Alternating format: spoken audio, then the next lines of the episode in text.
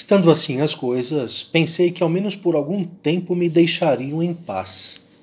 Qual não foi, porém, o meu espanto quando, ao chegar em casa, encontrei uma carta, com a qual os irmãos Felipe me despejavam do local que me haviam alugado.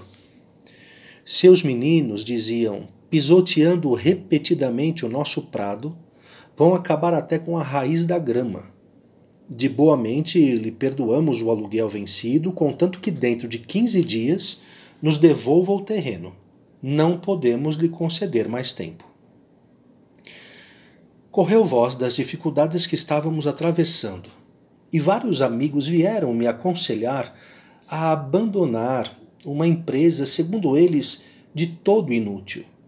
Outros, vendo-me preocupado e sempre rodeado de meninos, começavam a dizer que eu tinha ficado louco. Um dia, o teólogo Borel começou a me dizer, na presença do padre Sebastião Pacchiotti e de outros: Para não nos expormos ao perigo de perder tudo, é melhor salvar alguma coisa. Vamos deixar todos os jovens que temos atualmente e conservar apenas uns vinte dos mais pequenos. Enquanto continuamos a ensinar-lhes o catecismo, Deus nos abrirá um caminho e oferecerá oportunidade para fazer mais. Eu lhes respondi: não é preciso aguardar novas oportunidades. O lugar está preparado.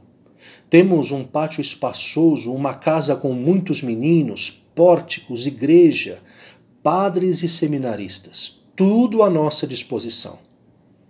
Mas onde está isso tudo? interrompeu o teólogo Borel. E eu lhe respondi: Não sei dizer onde, mas certamente existe e é nosso. Então o teólogo Borel começou a chorar e exclamou: Pobre Dom Bosco, está de juízo perturbado. Tomou-me pela mão, beijou-me e afastou-se com o padre Pacchiotti, deixando-me só em meu quarto.